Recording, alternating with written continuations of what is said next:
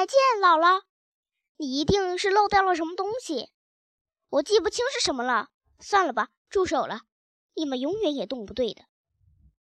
乔治看上去十分扫兴，克兰基先生也十分沮丧。乔治还跪在地上，一只手拿着汤勺，另一只手拿着满满一杯药。那滑稽的棕色微型母鸡慢慢的走开了。姥姥走出了院子，他那惊人的高度看着底下的三个人。啊，这是什么呀？有没有人把早茶给我？跟老鼠睡在一起，真是糟透了，而且还要挨饿，我就要死了。没有茶，没有火腿蛋，没有牛油吐司。对不起，我们刚才忙得要命。我马上给你拿点东西。让乔治去吧，那小懒鬼。这时，老太太看到了乔治手里的东西。啊哈，这是你的小把戏。不是的，这不是。别给我撒谎了。马上把它给我！不，不要，那不是给你的。克兰基太太叫道：“现在连你也和我作对了。我的女儿不给我吃早饭，快要把我饿死了。你们别以为我不会喝，给我，乔治！不，你不能喝，绝对不能喝。把它给我吧。不要，那是乔治的灵。”这里什么都是乔治的，乔治的这个，乔治的那个，我都听够了。把它喝下去吧，可爱的茶。不要！其他两个都大叫：“不要，不要！”可已经太晚了，那老古董已经把杯子放到嘴边吞了下去。你这一吼就喝下去了乔治五十汤勺的灵药四号。你可知道一小勺喝下去，那棕色母鸡怎么样了吗？姥姥没有听他的话，他的嘴里喷出了烟雾。接下来的事情可好玩了。克兰基先生呲牙咧嘴的笑着：“瞧你做的好事儿！”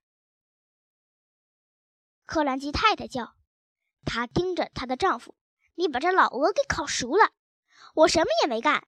你干了，你叫他把它喝下去了。它要爆炸了，那锅炉要爆炸了。”克兰基太太说：“等他放掉了气，就会好受点。”克兰基先生说：“大家走开！”乔治吓得要命：“快叫消防队，快叫警察，准备好水管！”来不及了。克兰基先生说，样子挺高兴的：“快跑到饮水机那里，把你的头浸下去！”克兰基太太尖叫着。说话的时候，哨声停止了。烟气消失了，这时姥姥开始变小。你看，乔治，克兰基先生蹦蹦跳跳。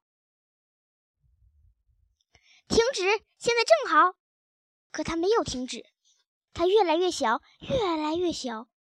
过了半分钟，他已经成了一瓶柠檬水那么小了。你觉得怎么样？姥姥的那张小脸还是恶毒和气呼呼的表情。我觉得怎么样？你们认为我会觉得怎么样？如果你们半分钟前还是一个了不起的巨人，可是一眨眼就变成了一个可怜巴巴的小不点儿，你会觉得怎么样？他还在变小，他变得越来越小。克兰基先生兴高采烈地叫道：“天啊，他变得越来越小！当他变得一根香烟大的时候，克兰基太太一把抓住了他。”他把他把老太太握在手里。我怎么才能让你停止啊？你没有办法的。他服用了超超量的灵药四号。我必须让他停下来。我已经看不到他了。抓住他的两头，使劲猛拉。这时，姥姥就像一根火柴。过了一会儿，他已经不如一根针头大了。接着，接着，他去哪儿了？克兰基太太说着：“我失去了他。”万岁！克兰基先生说：“他不见了，他完全消失了。”如果一天到晚脾气太坏，就会发生这样的事。你的药真伟大，乔治。乔治不知道说什么才好。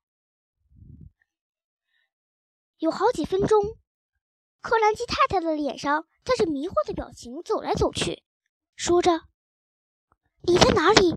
你上哪儿去了？你到什么地方了？我怎么才能找到你呀？”他很快就安静下来，说：“我想还是这样好。